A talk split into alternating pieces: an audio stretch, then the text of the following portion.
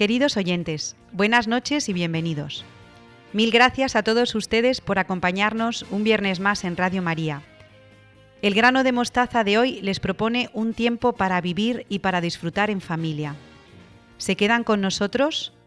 Pues si es así, comenzamos nuestro programa número 29 de la tercera temporada, dando las gracias a Teresa Jiménez por gestionar el Twitter y el Facebook del programa, arroba el grano mostaza y el grano mostaza.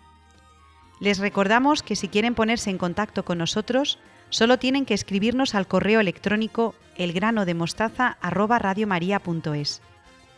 Hoy se encarga de la parte técnica Teresa Jiménez.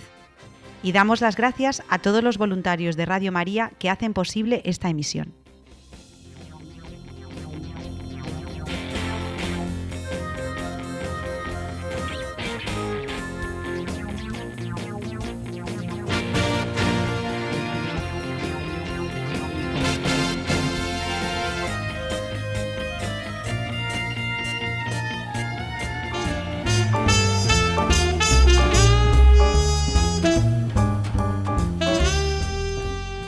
Empezamos nuestro programa número 29 en la compañía de Beatriz Hormigos y Victoria Melchor. Buenas noches a las dos. Buenas noches, Ana. Buenas noches, Ana. Feliz año, que no hemos tenido programa en enero, aunque sea un poquito tarde. Y bueno, Beatriz y Victoria, yo creo que podemos seguir con los consejos eh, que San Agustín dio a los jóvenes. Creo que estamos ya por el consejo número 12, Beatriz. Sí, eso es, Ana. Vamos a tratar hoy en primer lugar el consejo número 12, que es la corrección de los demás. Como hemos estado viendo, muchos de los consejos de San Agustín a los jóvenes pueden entenderse como modos de vivir la virtud de la caridad. Dice San Agustín, no insistas ni molestes a los que no quieran corregirse. Vamos a explicar, lo que así a priori parece un poquito raro. Como padres y educadores, nosotros debemos corregir a nuestros hijos y alumnos, pero sin hacerlo de una forma muy repetida ni agobiando al corregido nos podemos encontrar a personas que por mucho que les corrijamos no quieren abandonar su falta o por su defecto. El no agobiar no implica, claro, que dejemos de actuar para que mejore. Jesús nos dice que debemos amar al prójimo como a nosotros mismos. Ese amor implica la obligación de corregirle. De hecho, San Agustín considera que si nosotros no corregimos al prójimo cuando vemos que está obrando mal, es una de las causas por la que los hombres deben sufrir justos castigos. Sobre todo esto también se habla en los Evangelios, pues en Mateo 18:15 se dice, si tu hermano comete un pecado, vete y corrígele a solas tú con él. Aunque siempre debemos reprender por amor, no por ganas de hacer sangre, como dice San Agustín, con delicada intención de lograr enmienda en el otro. Sí, la verdad es que a mí este consejo me parece muy difícil de cumplir porque es cierto que solemos ver antes en los demás los defectos o las, cosas que hacen mal antes que en, nosotros cuando no debiera ser así. Sin embargo, mm, yo creo que para corregir a alguien lo primero tienes que tener muchísima caridad, porque ya os digo, no es fácil. Nosotras que somos educadoras a veces te resulta corregir a los, a los alumnos, pero es cierto que siempre lo haces por, por su bien. O, por ejemplo, Beatriz, que, es madre, cuando tienes que corregir a tus, a tus hijas, me imagino que habrá veces que te costará, ¿no? Sí, sí, claro. No sé, Victoria y Beatriz, qué pensáis si cuando mm, corregimos a, a, nuestros alumnos, a nuestros hijos y no nos hacen caso, no hay también un atisbo un poquito de soberbia por nuestra parte. Es decir, te lo he dicho, hija mía, diez mil veces y no me haces caso. Es el llevar el comportamiento de la persona que corriges a tu propio terreno, ¿no? Y no me haces caso. El problema que es que no te corriges o que no me haces caso, Beatriz. Pues yo creo que es que no, te haces, que no me haces caso. Y, a lo mejor de, por eso nos lleva al enfado, Victoria. Es que no lo sé. ¿eh? Puede ser que sea una situación que se repita a menudo. Sí, porque, bueno, yo creo que hoy en día hay, hay mm, mucha falta de, atención y de escucha. Entonces es verdad que tenemos que repetir y repetir y repetir. Y de ahí a nosotros nos proviene el, el enfado, pero también es cierto lo que dice Beatriz, que es que no, no te hacen caso. Pero como os decía al principio, es que es tan difícil corregir y sobre todo no perder la paciencia a la hora de corregir. Bueno, Beatriz, y en esta corrección fraterna que ya trataste con San Juan Bosco, ¿hay algún peligro? Pues hay un peligro muy grande, que es caer en un pecado que es el juicio temerario. ¿Y qué entendemos por juicio temerario? Pues es juzgar mal al prójimo sin suficiente fundamento. A ver si me explico. Nosotros, para poder corregir, tenemos que juzgar el comportamiento de, la otra persona. Pero claro, eh, ese juicio no tiene que ser un juicio temerario, como dice aquí, tiene que ser un juicio con fundamento. De esto también habla la Sagrada Escritura, que dice Mateo 7, 1, 2, no juzguéis para no ser juzgados, porque con el juicio que hagáis se os juzgará y con la medida que midáis se os medirá. Por eso nosotros, para mm, corregir a los demás, debemos emplear la misericordia, muy importante, puesto que si Dios va a utilizar con nosotros el rasero que nosotros usamos con los demás, querremos que sea misericordioso. Sí, además, eh, fijaos que el, Papa Francisco está insistentemente, incansablemente hablando precisamente del juicio, del juicio temerario. Él, él habla mucho del, de las críticas, pero también yo creo que se puede englobar aquí el tema de los, de los juicios y de, las, y de las críticas. Es cierto que tenemos que corregir, pero siempre sin juzgar porque, o por lo menos, como dices tú, sin hacer juicios, juicios temerarios. Y es cierto, el Señor va a utilizar con nosotros siempre una medida enorme de misericordia. ¿Quiénes somos nosotros para mm, utilizar menos con nuestros hermanos? Si es que además nosotros somos pecadores. Con lo cual, atentos con el, con el juicio temerario que, bueno, yo creo que en muchas ocasiones nos dejamos llevar por, por él. Muy bien, Beatriz, ¿continuamos? Sí, continuamos. A ver, eh, dice San Agustín que entre los bienes de este mundo tenemos que distinguir entre los superfluos y los necesarios. Pues hoy vamos a hablar de los necesarios. en este mundo son necesarios sobre todo dos cosas, dice el santo, la salud y la amistad. La salud, porque nos da la vida, ¿no? Y es con lo que podemos vivir. Y para que nosotros no estemos solos, Dios nos ha dado la amistad. Qué bonito. Sí, es precioso. La verdad es que yo creo que junto con la familia, qué importantes son, son los amigos, porque es verdad que, bueno, somos afortunados, a otras personas no, pero los que somos afortunados de tener eh, una familia que nos, que nos quiere y la que siempre nos apoyamos, Además eh, está la, amistad y la verdadera amistad a lo largo de, bueno, de los años y de la, y de la experiencia que, te va dando la, edad, eh, comprendes que la verdadera amistad está fundamentada en Jesucristo, porque compartes lo más íntimo de, de tu ser. Y si no es con Jesucristo, es cierto que se pueden tener amistades y amistades muy buenas, pero para mí siempre va a faltar algo. Beatriz, y si hablamos de amistad, tenemos que hablar también de la contrapartida de la amistad, que es la enemistad. De hecho, el consejo número 13 más bien habla de la enemistad, porque dice, evita cuidadosamente las enemistades, sopórtalas alegremente y termínalas inmediatamente. ¿Qué entendemos por, enemistad o qué entiende San Agustín? Pues es la relación entre dos personas que no tienen amistad, en la que por lo menos una de ellas es enemiga. Para hacer amigo al enemigo conviene ante todo asegurarse de su enemistad.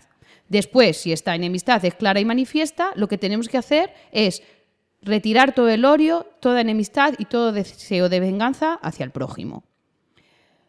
Pero nos encontramos con otro tipo de peligro, que es, y este es muy importante, ¿eh? que la verdad que yo una vez no lo había visto así hasta que lo he leído, que es odiar por amistad. Dice San Agustín al respecto una cosa, sé semejante al médico. El médico no ama al enfermo si no odia su enfermedad. Para librar al enfermo, persigue la fiebre. No améis los vicios de vuestros amigos si en verdad, en verdad amáis a vuestros amigos. Entonces vamos a ver si, si nos aclaramos con esto. Los verdaderos enemigos que tenemos son los vicios y el pecado. ¿vale? Que son como nuestros amigos interiores. Y luego tenemos un enemigo al que tenemos que odiar mucho, que está fuera de nosotros, que es el demonio. Y de esto también habla San Agustín. Sí, la verdad es que, bueno, aquí nos pone en un brete San Agustín, porque es cierto que a lo mejor todos los vicios son atractivos, el pecado siempre tiene una parte, una parte atractiva y me llama la atención al decir que el, que el pecado y que el vicio muchas veces siempre tendemos a, verlo fuera y sin embargo está, está en, nuestro, en nuestro interior. Pero es cierto que hay que estar siempre alerta porque el diablo es muy ladino y siempre está rondando.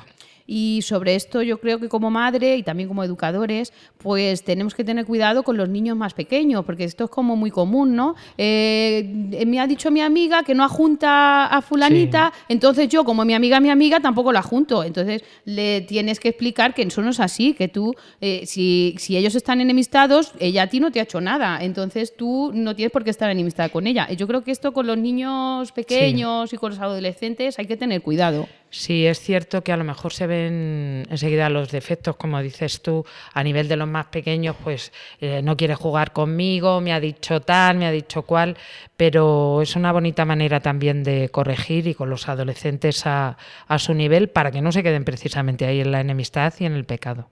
De todas maneras, Beatriz y Victoria, lo que dice el santo de no améis los vicios de vuestros amigos, si en verdad amáis a vuestros amigos, pues bueno, yo creo que también en esos vicios de nuestros amigos vemos reflejados los nuestros propios y todos hemos tenido o tenemos amigos, mm, no sé la, expresión, pero bueno, un poco de juerga, ¿no? Tenemos ahí los amigos que nos sirven para unas ciertas cosas y otros amigos no. Entonces, bueno, si son de verdad nuestros amigos, eh, tenemos que también ejercer la, caridad fraterna con, los vicios de nuestros amigos. Nos estamos liando muchísimo con estas palabras. Bueno, Beatriz, adelantamos un poco. Pero vamos a terminar con una cosa no tan liosa y, bastante, y bastante bonita, que es la reconciliación. Para pasar de ser enemigos a ser amigos, dos personas deben pasar por eso, por la reconciliación como perdón, ¿no? Y se debe dar lo antes posible. Habla San Agustín de dos tipos de, reconciliación. Una interior, que debe ser inmediata, y una exterior, que no debe ser tan inmediata, sino que se debe buscar el momento más oportuno para llevarla a cabo. ¿No creéis que aquí se puede aplicar la, frase que, dice, perdono pero no olvido? El perdón del cristiano siempre tiene que ser del todo, porque hay veces que a lo mejor oímos en la, en la televisión ante alguna afrenta o eh, alguna cosa que ha sucedido, sí, sí, yo perdono, pero... Y ese pero es el que tenemos que evitar porque mm, hay personas que han sufrido mucho, a lo mejor en los atentados terroristas, y luego el, testimonio realmente ha sido, ha sido grande de perdón.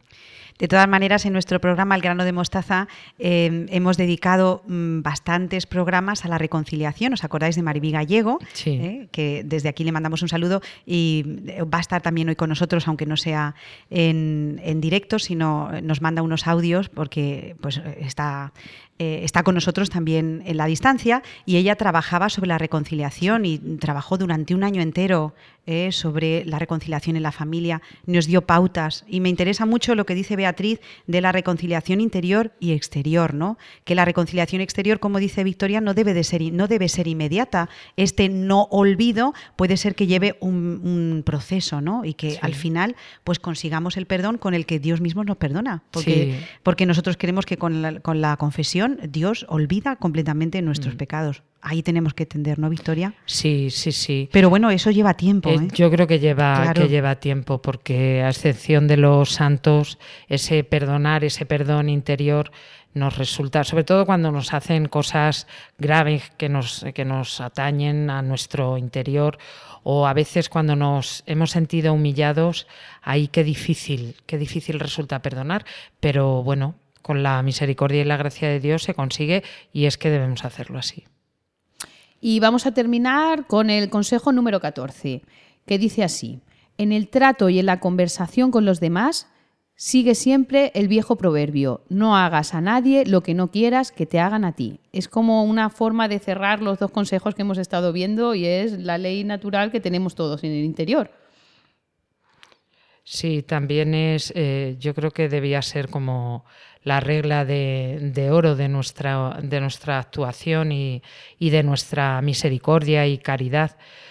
Ante todo, por encima el bien, siempre tiene que prevalecer el, el, bien, sobre todo en una sociedad en la que vemos los asesinatos, los atentados, tanto sufrimiento, tantas vejaciones como hay. Yo creo que los católicos nos tenemos que distinguir y precisamente nos, nos, tenemos que distinguir por el bien, por la caridad y por, el, y por el amor, que además es lo único que va a prevalecer a la hora de nuestra muerte. El amor y la caridad con la que hayamos tratado a los, a los demás. Bueno, Beatriz, qué forma tan bonita de terminar eh, tu sección de hoy. Estos consejos que San Agustín dirigió a los jóvenes de su época y que, como decimos muchas veces, siguen estando vigentes en la nuestra. Bueno, en el Nuevo Testamento, esta ley natural que tú nos has em, recordado, pues eh, queda incluso perfeccionada por el mandamiento nuevo que Dios nos da, que es, Beatriz, Amaos unos a otros como yo os he amado. O sea, que no solamente por ley natural no hagas a los demás lo que no quieres que te hagan a ti, sino que mm, eh, el Señor nos pide siempre un paso más. Pero bueno, Él, él está delante. Sí. Nos ha dado el ejemplo. Parece mentira que algo tan simple nos cueste tanto llevar a cabo. Mucho. Bueno, pues muchísimas gracias a las dos, Beatriz Hormigos y a Victoria Melchor. Victoria, no te vayas porque ya sabes que cierras conmigo el programa. Y Beatriz, muchísimas gracias y nos vemos dentro de un mes. Muchas gracias, Ana. Adiós. Adiós. a Adiós. ti. Señor, ¿a quién iremos? Si tú eres nuestra vida. Señor, ¿a quién iremos? Si tú eres nuestro amor, Señor, ¿a quién iremos? Si tú eres nuestra vida. Señor, ¿a quién iremos? Si tú eres nuestro amor,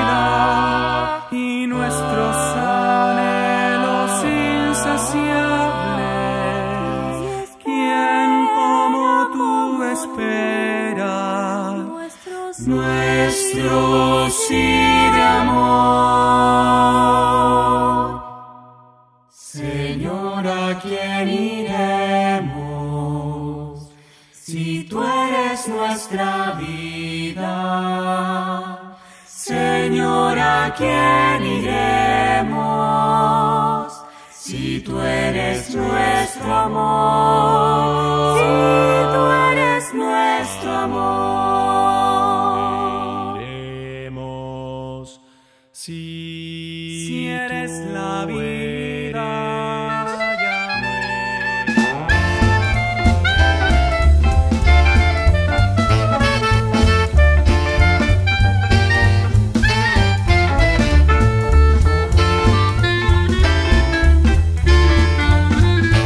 Continuamos en el grano de mostaza en el programa de Radio María con Estanislao Martín y su sección dedicada a la familia cristiana. Buenas noches, Estanislao, y feliz año, aunque ya estamos casi casi a final de, de enero. Feliz año para ti, Ana, para los que hacemos el programa y para todos nuestros oyentes también. Bueno, Estanislao, después de estas vacaciones de Navidad, ¿qué te parece si continuamos con el tema de las virtudes en educación? Pues me parece muy bien. Vamos a continuar con ellas y si te parece, Ana, pues vamos a, a entrar en una que es bien importante, la gratitud. Hombre, a mí eh, pues creo que es una buena idea. Aunque creo también, Stanislao, que la gratitud no entra dentro del catálogo de las virtudes. No sé si estoy en lo cierto. Sí, así es. No suele estar en las clasificaciones tradicionales, en las habituales, ¿no? Pero sí me atrevo a incluirla como virtud importante porque encaja bien con la definición de virtud que venimos manejando hábito por el cual hacemos el bien.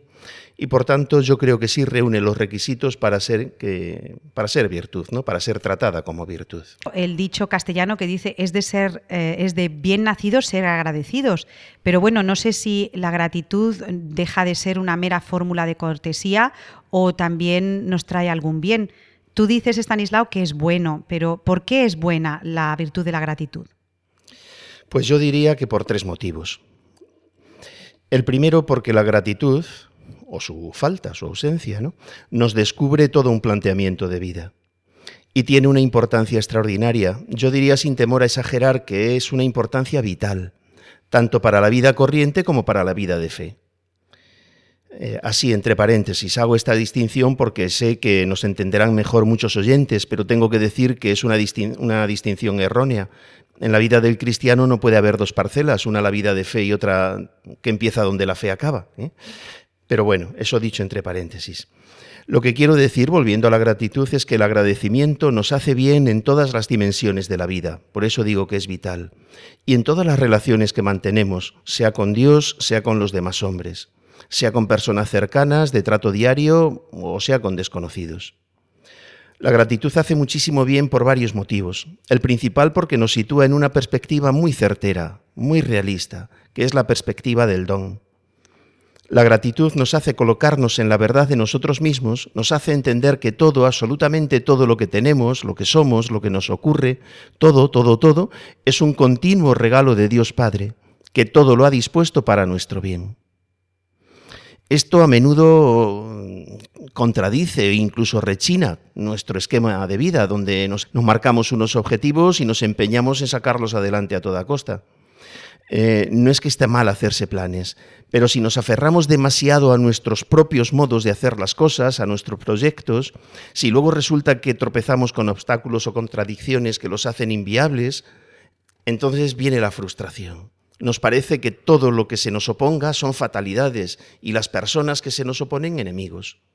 Pero eso es una manera de entender las cosas muy, muy humana en el peor sentido de la palabra humana, es decir, muy mundana, mm, que no se ajusta a los criterios de Dios. Dios lo que nos enseña es otra cosa. Él nos dice lo siguiente, bien y mal, vida y muerte, pobreza y riqueza vienen del Señor. Es una cita del eclesiástico. Y en otro lugar, yo doy la muerte y la vida, yo hiero y yo curo. Esta es una cita del Deuteronomio. Nos interesa vivir en esta perspectiva del don porque desde ella la manera de plantear la vida no puede ser más realista, ya que el hombre no puede escapar a su condición de criatura.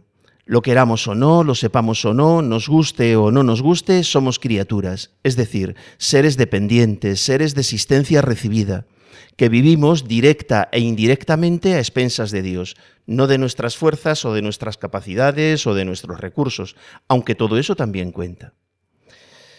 En segundo lugar, nos hace bien la gratitud porque esta perspectiva del don nos ayuda a vivir regalados y a mirar a las personas que nos rodean como regalos, aunque a veces las relaciones sean complicadas.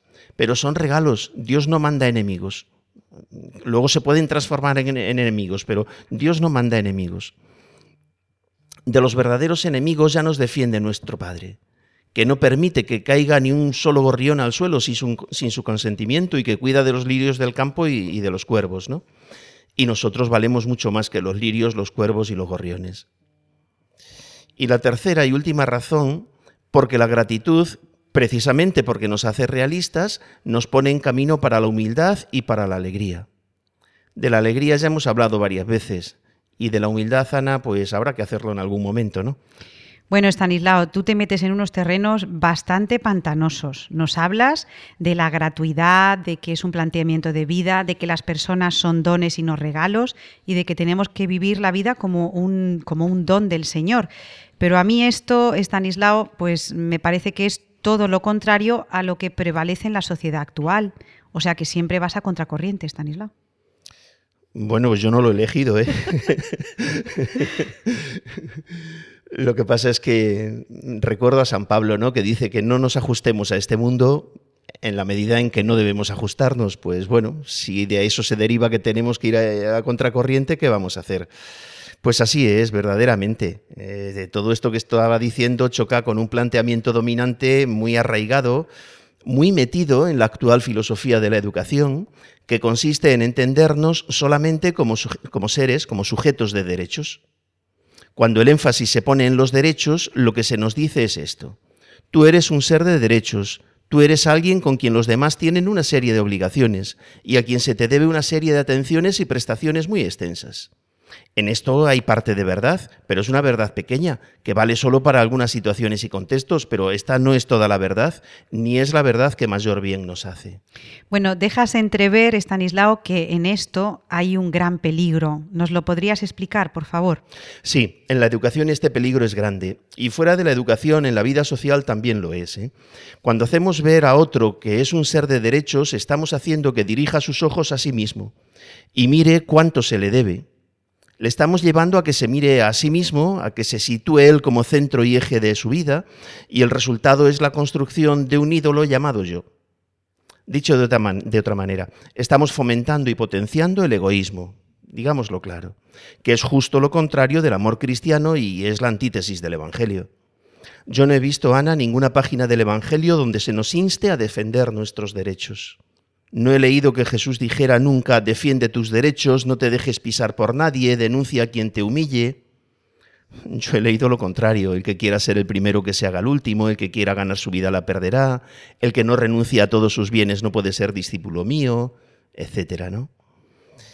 En cambio, cuando a alguien se le dice tú eres un ser de dones, a lo que se le está ayudando es a que se mire no a sí mismo, sino al que le está regalando, a que se fije en la dedicación que otro le está haciendo, a que caiga en la cuenta de lo que ese otro está haciendo por él, a que reconozca que todo lo está recibiendo.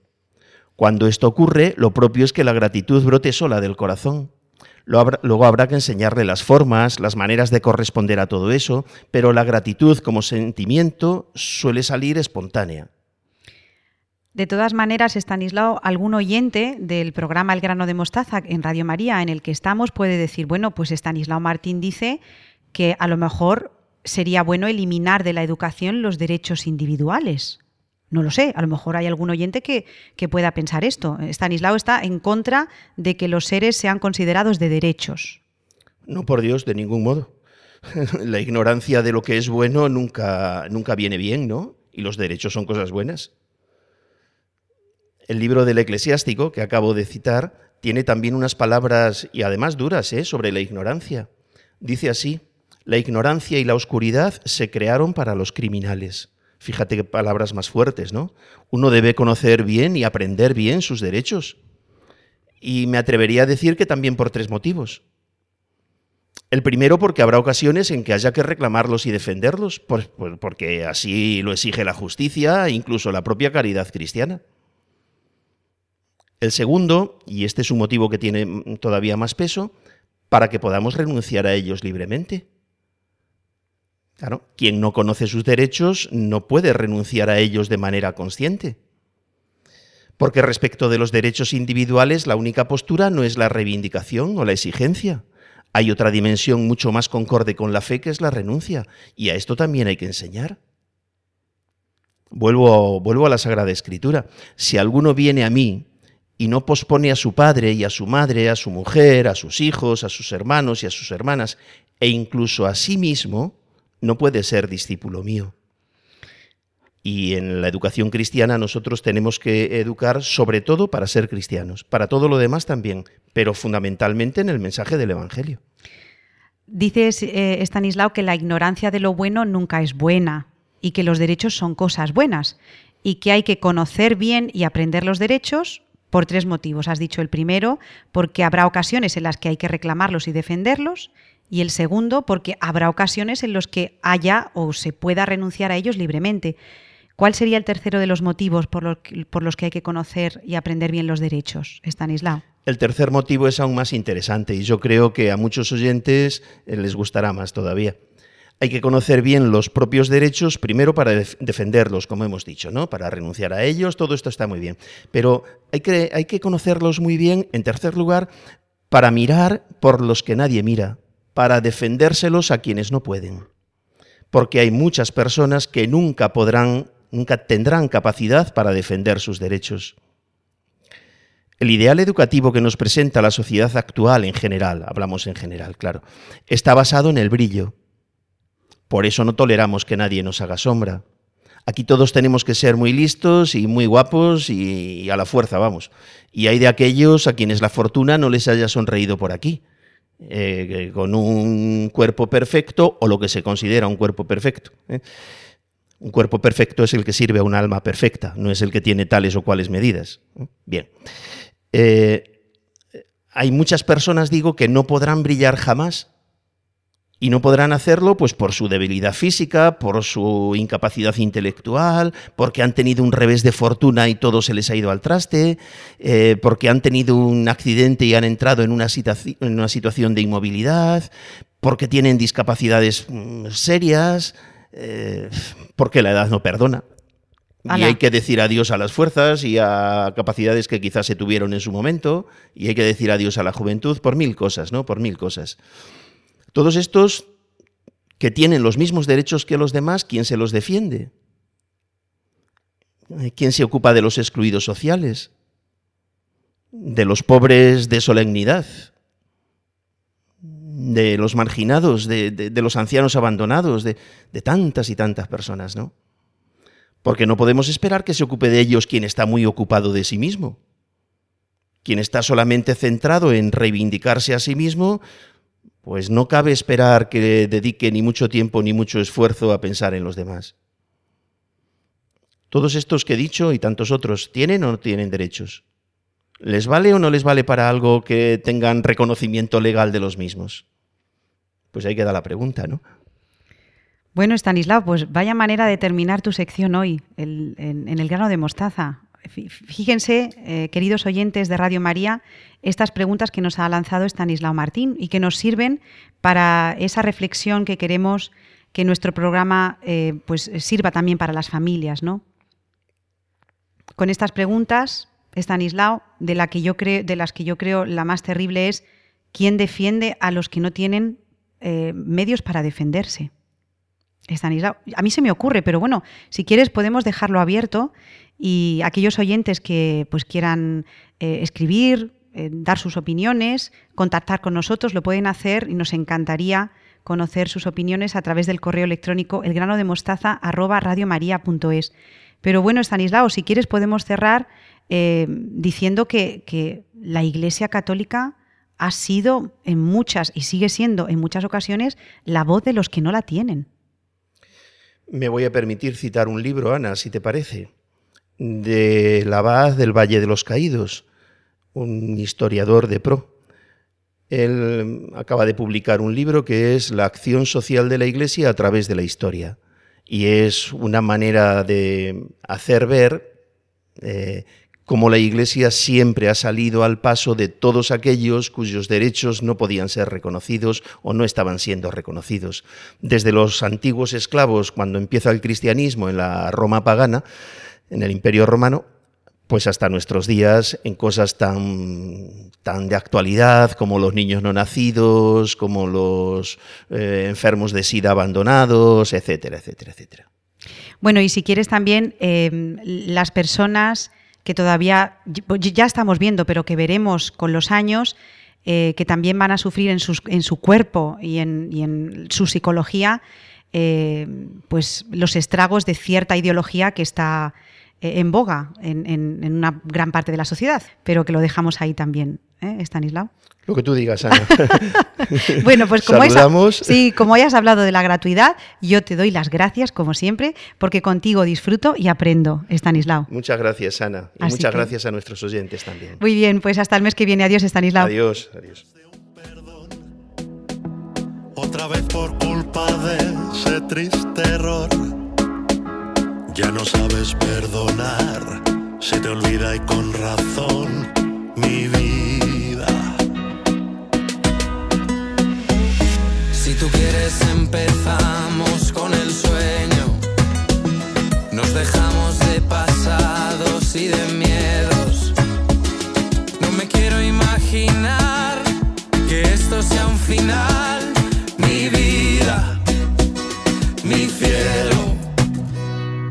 No me culpes más, no mires atrás, debes perdonar. Hazlo por los dos, haznos el favor, ya no hay vuelta atrás. Me da pena que perdamos tiempo hablando, que perdamos tanto tiempo discutiendo. Déjame que pueda ser el que siempre dije ser.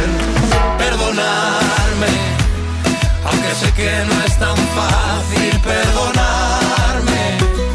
Hoy te pido que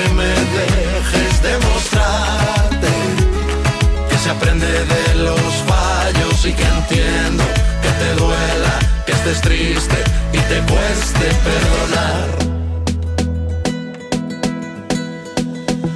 Me arrepiento de esconderme en el silencio, de quedarme con abrazos y te quiero. Nunca fui valiente con los besos, nunca fui el que dijo lo más bello. Es momento de perdonar, de dejarnos acercarnos un poquitito más. No me culpes más, no mires atrás, debes perdonar. Hazlo por los dos, haznos el favor, ya no hay vuelta atrás. Me da pena que perdamos tiempo hablando, que perdamos tanto tiempo discutiendo. Déjame que pueda ser el que siempre dije ser. Perdonarme, aunque sé que no es tan fácil perdonarme. Pido que me dejes demostrarte que se aprende de los fallos y que entiendo que te duela, que estés triste y te cueste perdonar.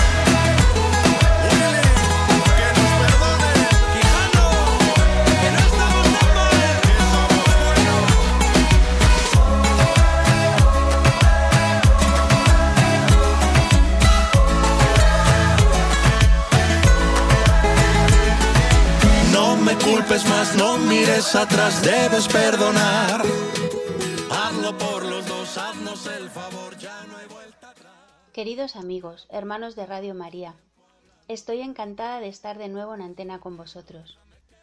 Los que seguís esta sección del Hijo Pródigo en este programa del grano de mostaza, ya sabéis la importancia que le damos al tema del perdón en la familia. Pues bien, hoy trataremos este tema, el tema del perdón, gracias a las advocaciones de María, como también venimos haciendo últimamente. Y es que María es Madre del Perdón y Virgen Clemente, como aparece en las letanías lauretanas. Os recuerdo que el perdón en la familia es el camino imprescindible para la paz en ella.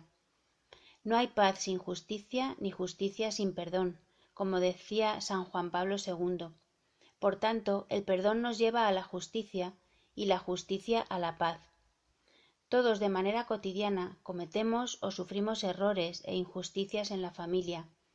Cada uno sabe mejor que nadie eh, los que tiene que sufrir eh, en, en el seno de cada familia. Unos serán de menor gravedad, otros serán más serios, pero siempre el perdón está disponible, siempre está ahí y devuelve la armonía y la paz al seno de la familia. Para trabajar el perdón, como también hemos visto en otras ocasiones, eh, nada mejor que tener modelos y el modelo perfecto podría ser un modelo perfecto sería María, Madre del Perdón, como la define el Papa Francisco. Nos dice así María es Madre de Dios que perdona, que da el perdón, y por eso podemos decir que es Madre del Perdón. El regalo que María nos hace al darnos a Jesucristo es el del perdón que renueva la vida, que le permite cumplir de nuevo la voluntad de Dios y que la llena de auténtica felicidad. Esta gracia abre el corazón para mirar el futuro con la alegría de quien espera. Esto nos dice el Papa Francisco. Por tanto, María como Madre del Perdón. Y también María Virgen Clemente. Qué bonita palabra, clemencia. Y qué poco presente en nuestros días. Pero este tema de la clemencia, si os parece, lo dejamos para el próximo programa. Quedémonos hoy con María, Madre del Perdón, y pidámosle que nos enseñe a perdonar y nos acompañe de la mano cuando tengamos que pedir perdón. Un abrazo enorme y mil gracias amigos. Rezo por vosotros. Rezad por vos- vosotros por mí. María, Madre del Perdón, ruega por nosotros.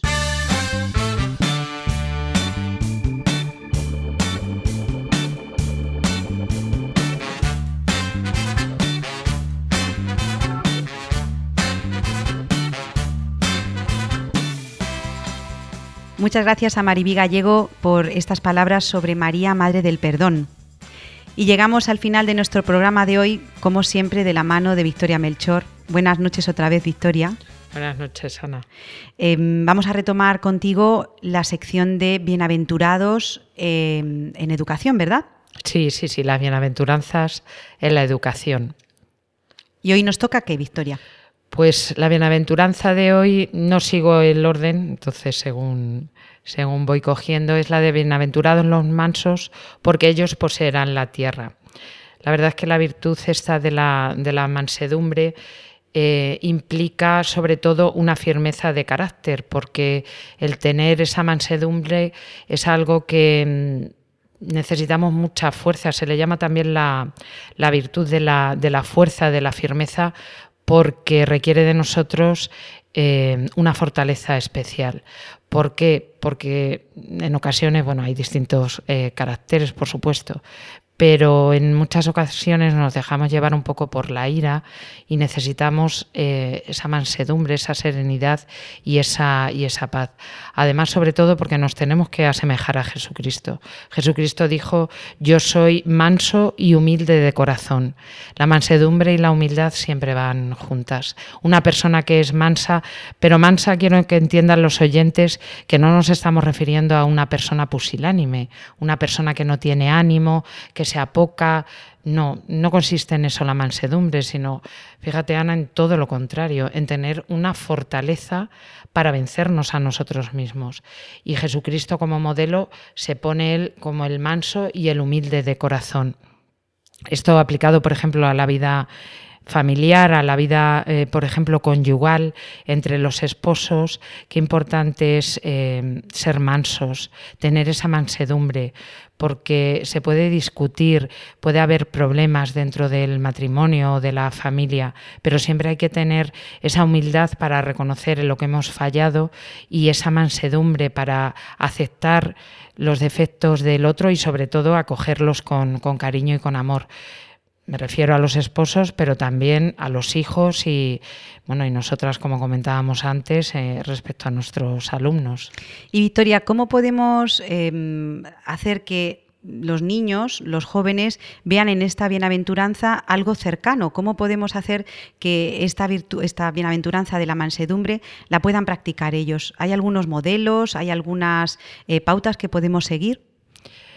Pues mira, como decía antes, el modelo es, es Jesucristo, pero yo creo que eh, sobre todo aconsejando a los, a los niños, a los adolescentes, en primer lugar, a tener calma, porque es muy importante eh, esa calma, esa paz interior que se necesita.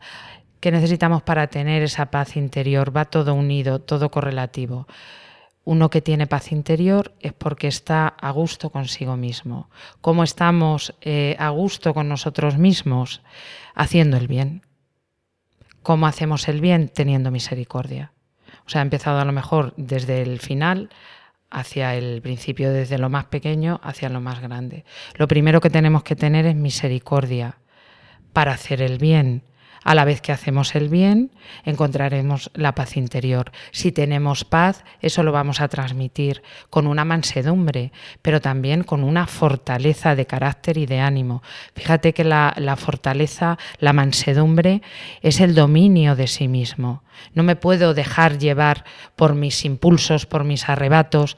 No, es que, por ejemplo, en los niños pequeños, es que yo quiero esto, es que me apetece, es que mamá, dame, papá, dame, los adolescentes, no, yo es que ahora no siento, no me, eh, no me apetece. No, tenemos que ser recios, tenemos que tener una fortaleza de espíritu, que es precisamente lo que eh, Jesús nos enseña con esta bienaventuranza, esa mansedumbre que nos hace tener un dominio de nosotros mismos y además una fortaleza. San Francisco de Sales, por ejemplo, es un, es un ejemplo de esta, de esta mansedumbre.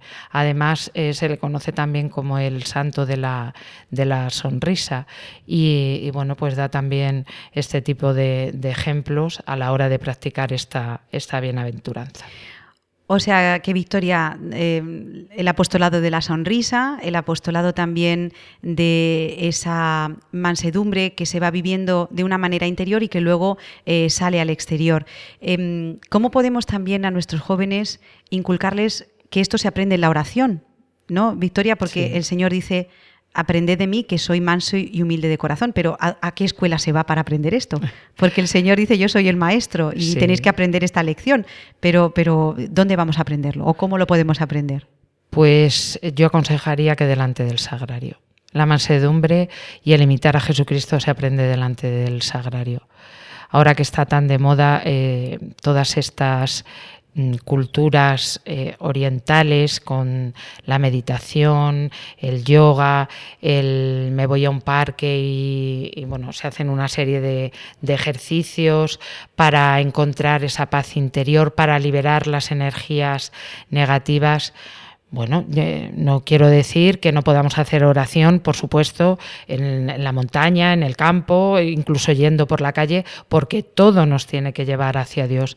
Sin embargo, la presencia ante Jesucristo, Eucaristía, es lo que realmente nos va a transformar el, corazón. Si nosotros eh, animamos a nuestros jóvenes a acudir a la iglesia, Claro, hay que explicarles quién está en el sagrario y por qué está en el sagrario. Jesús siempre nos va a tocar el corazón, siempre que nos ponemos delante de Él.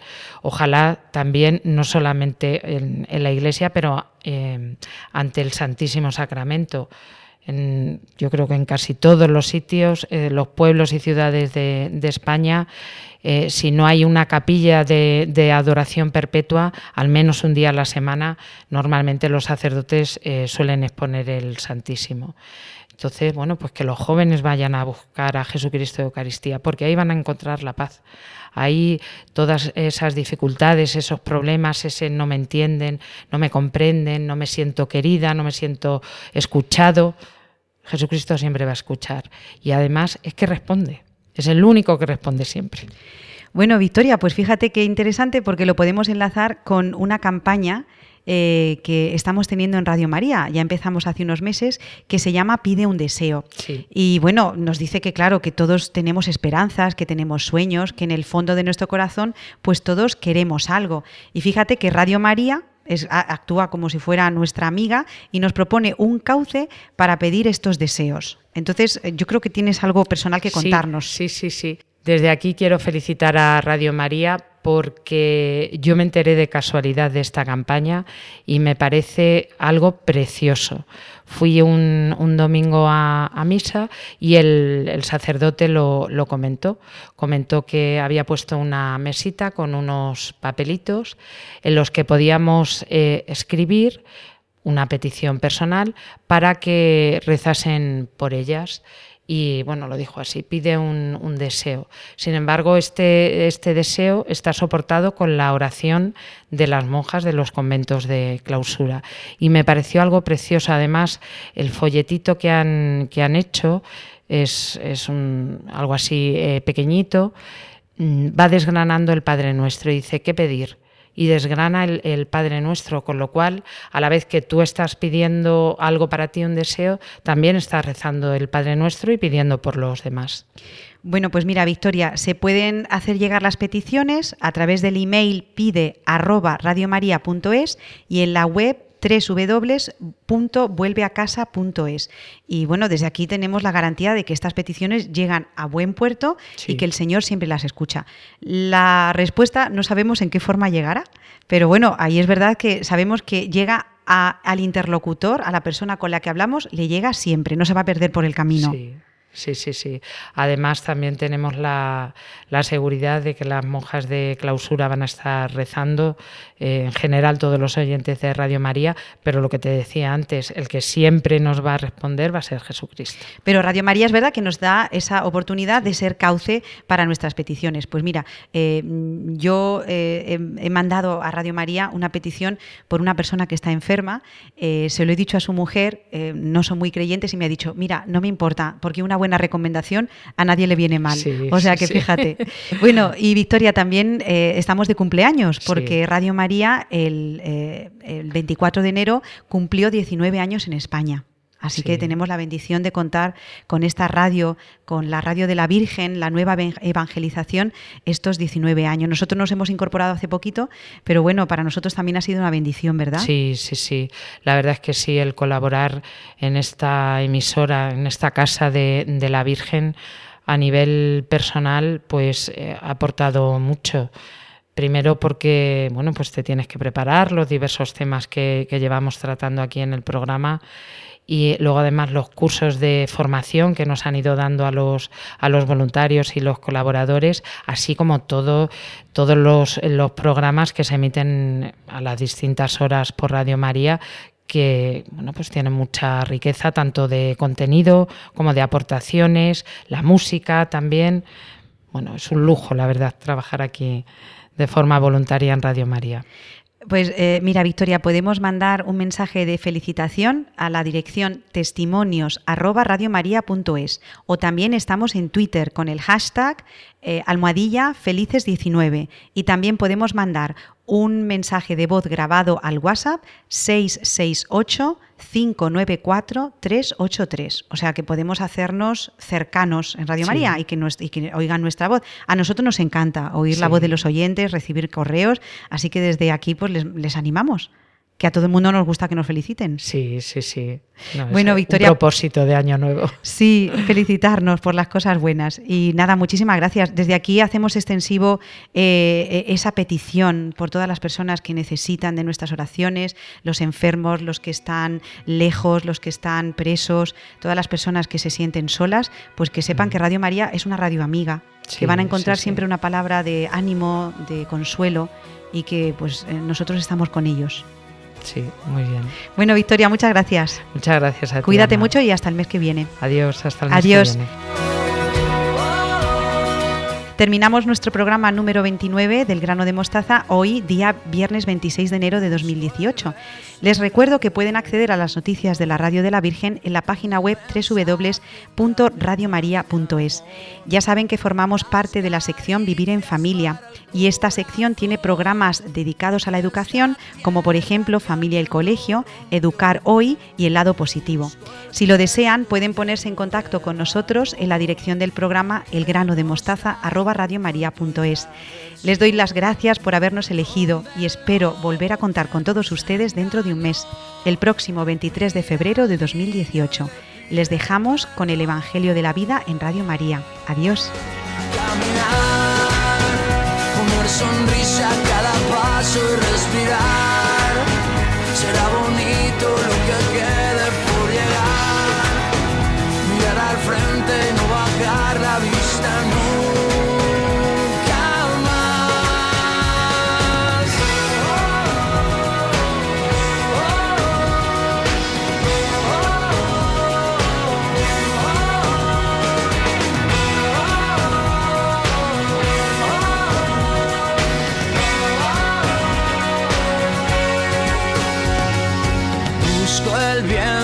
que traiga sabor, que se lleve al pésimo escritor.